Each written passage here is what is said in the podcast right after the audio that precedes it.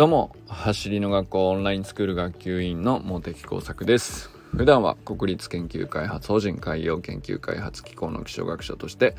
研究論文を書いたり本を書いたり学会を運営したりしている46歳のび盛りです。今日はですね10年後にこれから生まれる新常識が占める割合が割り出されたので話してみようと思います。あのちょっと前にですね10年後の当たり前を想像して努力を積み上げれるようにしたいなみたいな。願望をめいたことを 喋ってみたんですけど。まあその時はだいぶふわっとしてて。まあでも少なくとも今の常識だいぶ通じなくなってんだろうなみたいな。ことだけをね、えー、ふわっと喋っちゃったわけですけど、まあ、その後なんとなく気になって。そういえばなんですけどあの結構数字でこれは使えるなっていうのがあったんですよね。でなんかあのダボス会議っていうまあ国際会議なんですけどちょいちょいねあのググると出てくると思いますがあのよくね鴨頭義人さんがあの YouTube 講演家のね、えー、使ってる数字があってそのダボス会議でえー、言われてる数字で65%っていうのがあるんだよ。知ってる？っていう話をねよくまあ鉄板ネタなんですよね。まあ別にその鴨頭さんが特別調べたっていうかダボス会議で65%っていう数字が割と象徴的に言われていると。で65%っていうのは何かっていうとまあ今日生まれた子供が成人して大人になる頃に就く仕事っていうのはあの今存在してない仕事である割合が65%であると。つまり、まあ、20年後ぐらいですかね。えー、その時には、えー、今存在、世の中に存在している仕事が生き残っている確率がですね、35%ぐらいになっていて、残りの65%は、今存在していない新しい仕事に、なってこうそういう職業に、まあ、みんなつくようになるよっていうことを言ってるわけなんですよね。でまあ あのこれがどれぐらい確からしいかわかんないけどまあその国際会議でみんなああだこうだとそのネタを持ち寄って根拠を持ち寄ってあの話しているところで、まあ、そこまで、えー桁が違うほどいい加減ではないだろうなっていうね、まあ、その程度の話で捉えればいいのかなとは思いますけど、まあ、この辺からいくとですね、まあ、要するに10年後の常識も要するに働く職業みたいなものが、まあ、こういうのにつこうとかっていう目標自体がどんどん変わっていくから、まあ、常識どんどん変わっていくだろうねと。いう話にちょっと置き換わるかなと思ってですね。まあ今だから僕らが常識だよね、これ当たり前だよねって言ってるやつは、あの、まあ半分ぐらいが生き残っていて、半分ぐらいは新しい常識に置き換わっていくっていう、まあそんな感じで思っとくといいのかなというふうに思ったりしたっていうのがね、あの、まあその10年後の当たり前を想像してとか言った割にはなんか全然ふわっとしてて全然思い浮かばねえなと思ったんですけどこの間話した時はね、まあ、これが一つ基準になりそうかなと思ったんですよね。じゃあ何なのっていうのはその僕らがねあの想像できない常識になっているだろうから備えようはないんだけれどもうーんまあでも例えば10年前に戻ってその頃の常識って何だったかなっていうのは割とできると思うんですよね。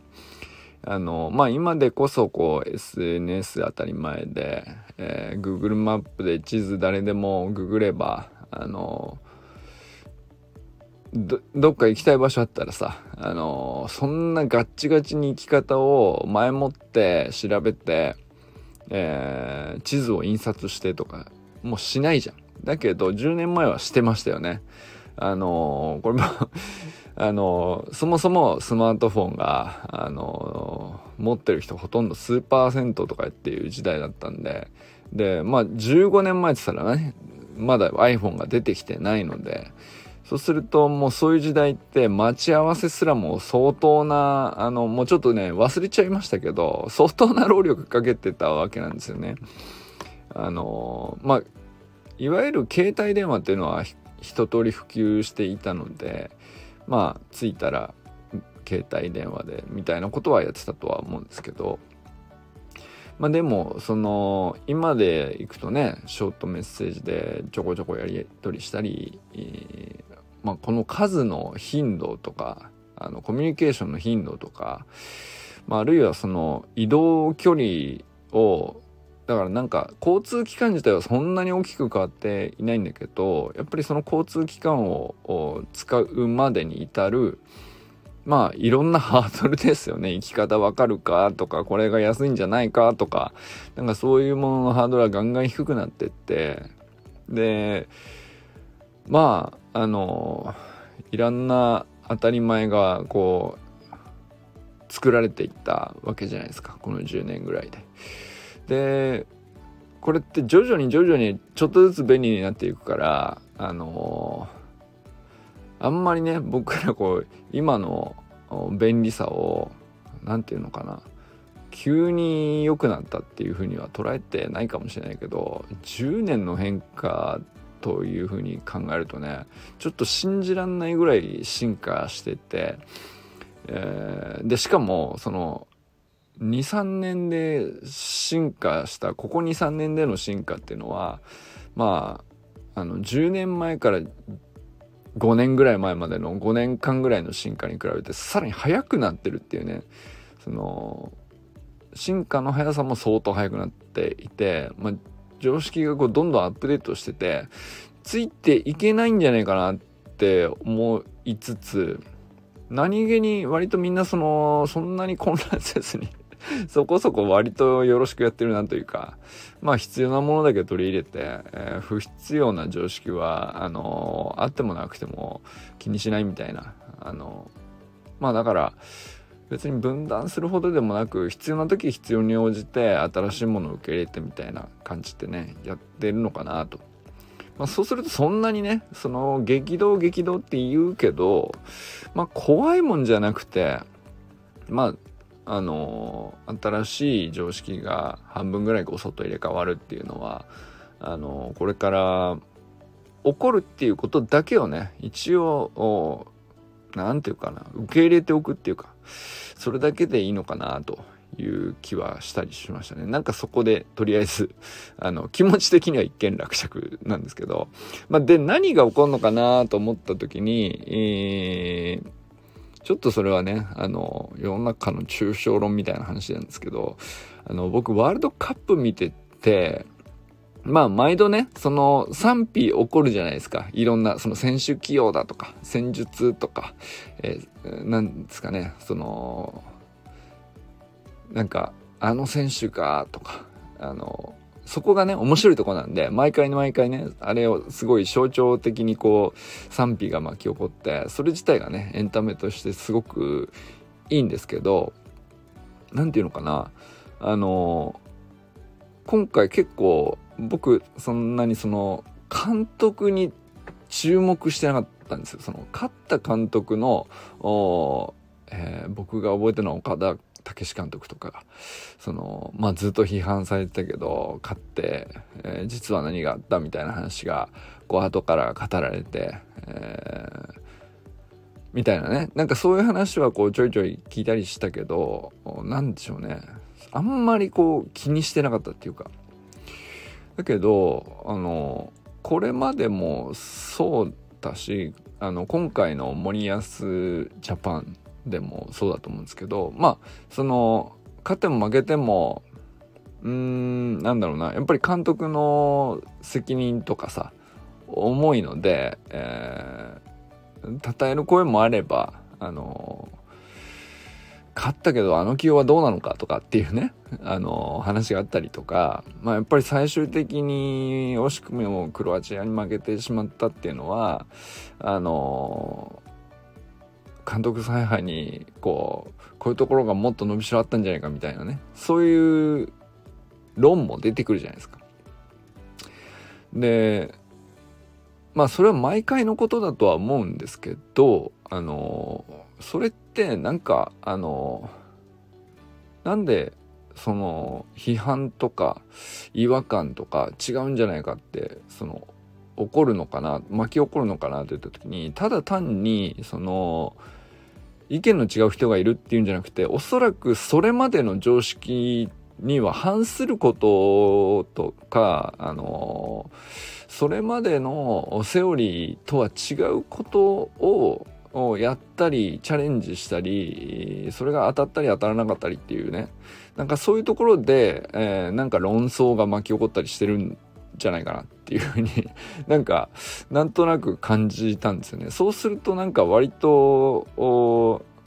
なるほどっていうか納得できる節がちょっとあったりしてあのあんまり詳しくその理解できてるかわかん自信ないんですけど森保監督がやってる選手起用とかあの戦術だとかっていうのがあのどうやらかなりねその違和感があの詳しい人ほどあったというねあのそんな風に見受けられるんですよね。なんかそういう記事であったりとか、あの、そういう評論家の詳しい人ほどなんかそういうふうに結構批判的に見てらっしゃる方とか、あの、結構いて、で、まあ、その、買ったからいいけどねってなってたりとか、あのまあ、最終的にこうクロアチアにこう惜しくも PK で敗れてとかっていう時に、あのなんだろうな、あのその批判してた人たちが手のひらを返すというよりはあの何人かがですねあの自分たちが思っていた常識っていうのがあの違ってきてんのかなみたいなことをおっしゃっててあの新しい常識をまあその非常識なわけですよ。今、今現在においてはおそらく非常識と捉えられることが多いであろうことをなんかいろいろ試してた。チャレンジしてた。で、それが当たった面もあれば外れた面もあるっていうので、こう論争が巻き起こってたんじゃないかみたいなことをおっしゃってる人がいて、あ、これはなんか、なるほどなと、こういうとこに現れるのかっていうね。なんか、あの、それはあの何ですかねそのサッカーっていうゲーム自体はさルール何も変わってないし人数も変わってないしまあその選手個々人がこう海外に出るようになったとかあのそういうことは変わっているけどそれだけじゃなくてやっぱりなんかその監督の立ち位置であるとかあの選手との距離感であるとかあのそれもこういろんなねこれまでの常識とあのこれからの常識っていうのはあの違和感を覚えるところにほど新しい常識になりうるものがあの潜んでいるんじゃないかなというふうにもなんか思ったりすると結構面白いワールドカップだったのかもしれないっていうね なんかそういう風にも見えるなぁと思ったりしましたね。なんか、あのー、多分、新しい常識がこれからどんどんどんどん生み出されていくんですよ。で、常識として定着するまでの過程においては、なんか散々こう違和感があるとか、批判されたりとか、困っちゃう人が、とか、あのー、現れて、でまあそういう中で揉まれて、えー、常識にとして定着せずに、消えていくものもう膨大にあると思うんですけど、まあ、その膨大にある中の一部がこうちょっと結局あれでよかったのかなんかすげえ違和感あったけどあれでよかったのかみたいな感じで残ってって、えー、まあ半分ごそと常識が入れ替わっていくっていうね。なんかそういう感じになっていくんだろうなと。あのー、だから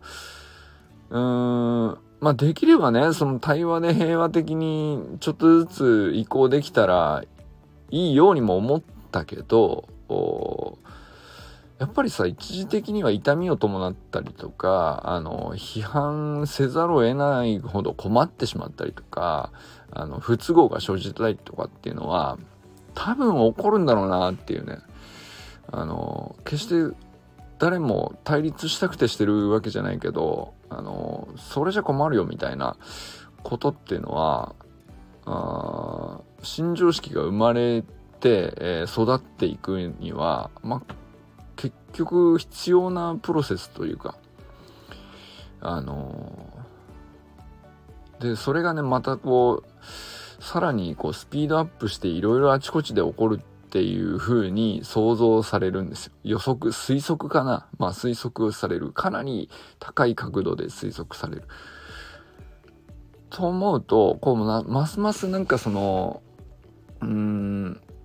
何が大事なんだろうなって思う時に、あの要するに、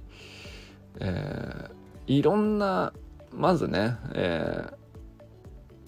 人とコミュニケーションできる執着せずに、えー、色眼鏡をかけずにまず話を聞けるようになっているとかあの試しにじゃあそういう動きが良いとされるっていう新しい常識があるとすれば、まあ、それを実現できるこうフィジカルであるとか基礎的なそのまあ運動で言ったら走るですよね。あのいや、新しく、昔はこういう風に言われてたけど、今はこういう風にやるのが正しい、え、スイングなんですか？とか。なんかその、スポーツでもさ、多分いろいろあるじゃん。なんか、昔はその野球で言ったらなんだろうな、振り下ろすのがいいバッティングだっていう言われてたりとか。なんか途中からアッパースイングの方がいいんじゃないかとか、なんかレベルスイングがいいんじゃないかとか、なんかいろいろさ、なんか私のスタンスの形とかさ、フォースタンス理論とかいろんなのが出てきたりとかしましたけど、まあ、そういう、なんか、そう考えると結構いろんな、その、お試しでこういう理論もありなんじゃないみたいなのこう、いっぱいスポーツでも出てきてたなと思い返すとね、あるので、まあ、そうすると多分これからも走り革命理論に限らずいろんななんか理論が魅力的な理論が出てきておお面白いっつって僕らはきっと飛びついていくんですよ。で、あのー、いろいろ試して、で、一通り、えー、やってみたり、チャレンジしたり楽しんだりしつつ、で、その中で、まあ、結果、その、10年後生き残るのはどれなのかよわからないけど、あのー、あまりその色眼鏡かけずにとりあえずこう、なんていうか、あの、新理論みたいなのが出てきたら、楽しんでチャレンジしてみるみたいのがね、あの、唯一の正解かなっていうね 気がしましたね。だからなんかその、走り革命理論が、あの、育って進化し続けていって、えー、10年後も、常識、なんつうか、常識として定着していたら、あの、それはそれで素晴らしいなと思いますし、一方では、あのなんか、走り革命理論自体の進化において、なんか別な分野のあ全く新しい視点が取り込まれて成長していくみたいなこともあるかもしれないし、まあ、何かと組み合わさった時にあのもっと普遍的な理論にとしてグレードアップするのかもしれないですし分かんないですけどね。けどなんかあの執着せずに、えー、あの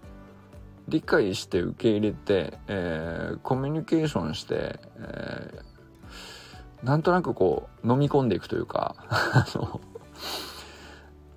そういう感じでこう見ておくとあのなんか自分の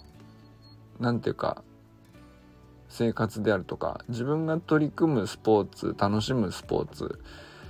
において何ていうかあまりこう対立云々ではなくて、えー、なんていうかぶつかることが目的じゃないからさぶつかるよりもいろいろチャレンジして飲み込んでチョイスしてで結果生き残るものがいいものっていうなんかそういう柔らかさがあればいいのかなと思ったりしましたね。まあそのその方がもうどうせね10年経ったら5割があの新しい常識に入れ替わってしまうっていうことはほぼ確定してそうだからね。これはもうこの未来予想自体は結構確率高くってうん、まあ受け入れざるを得ないんだと思うとですね、あんまりこの、なんていうか、一つの、なんていうか自分の強い信念みたいなのに、執着しすぎずに、えー、広くこうアンテナ張っとくみたいなのがね、なん。かいいのかなと思ったりしましたっていう話でございましたなん。かね、ワールドカップみたいにすっげえでかいイベントあると、もう賛否たくさん。巻き起こるからさ、単純に今まではね、その賛否自体を楽しん。でたりしたん。ですけど、まあその日っていうのは、なん。か僕、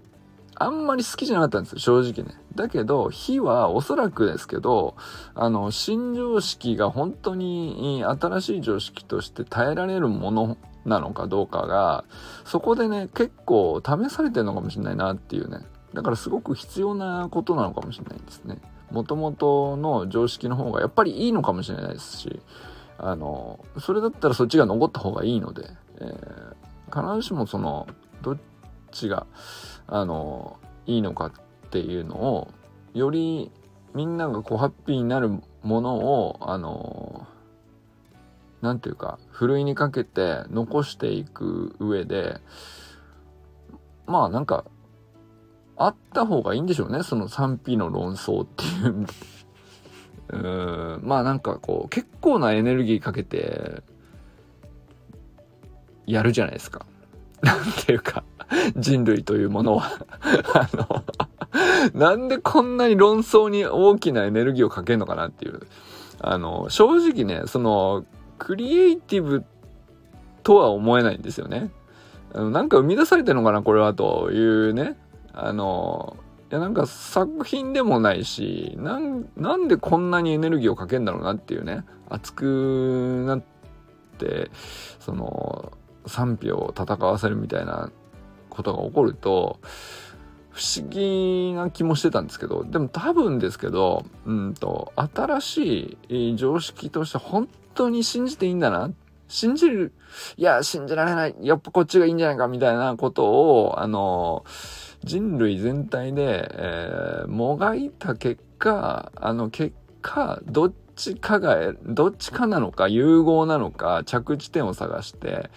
まあ、あの、新しい常識を作っていく上でのプロセスだとしたら結構クリエイティブなことなのかなとも思えたりしてですね。そうそう思うとね、結構面白いなと思ったりしたということで ございましたはい。ということでね、10年後にこれから生まれる新常識が占める割合はね、僕は半分と見ておりますということで、えー、とりあえず決着いたしました。ということで、これからも最高のスプリントライフを楽しんでいきましょう。バモス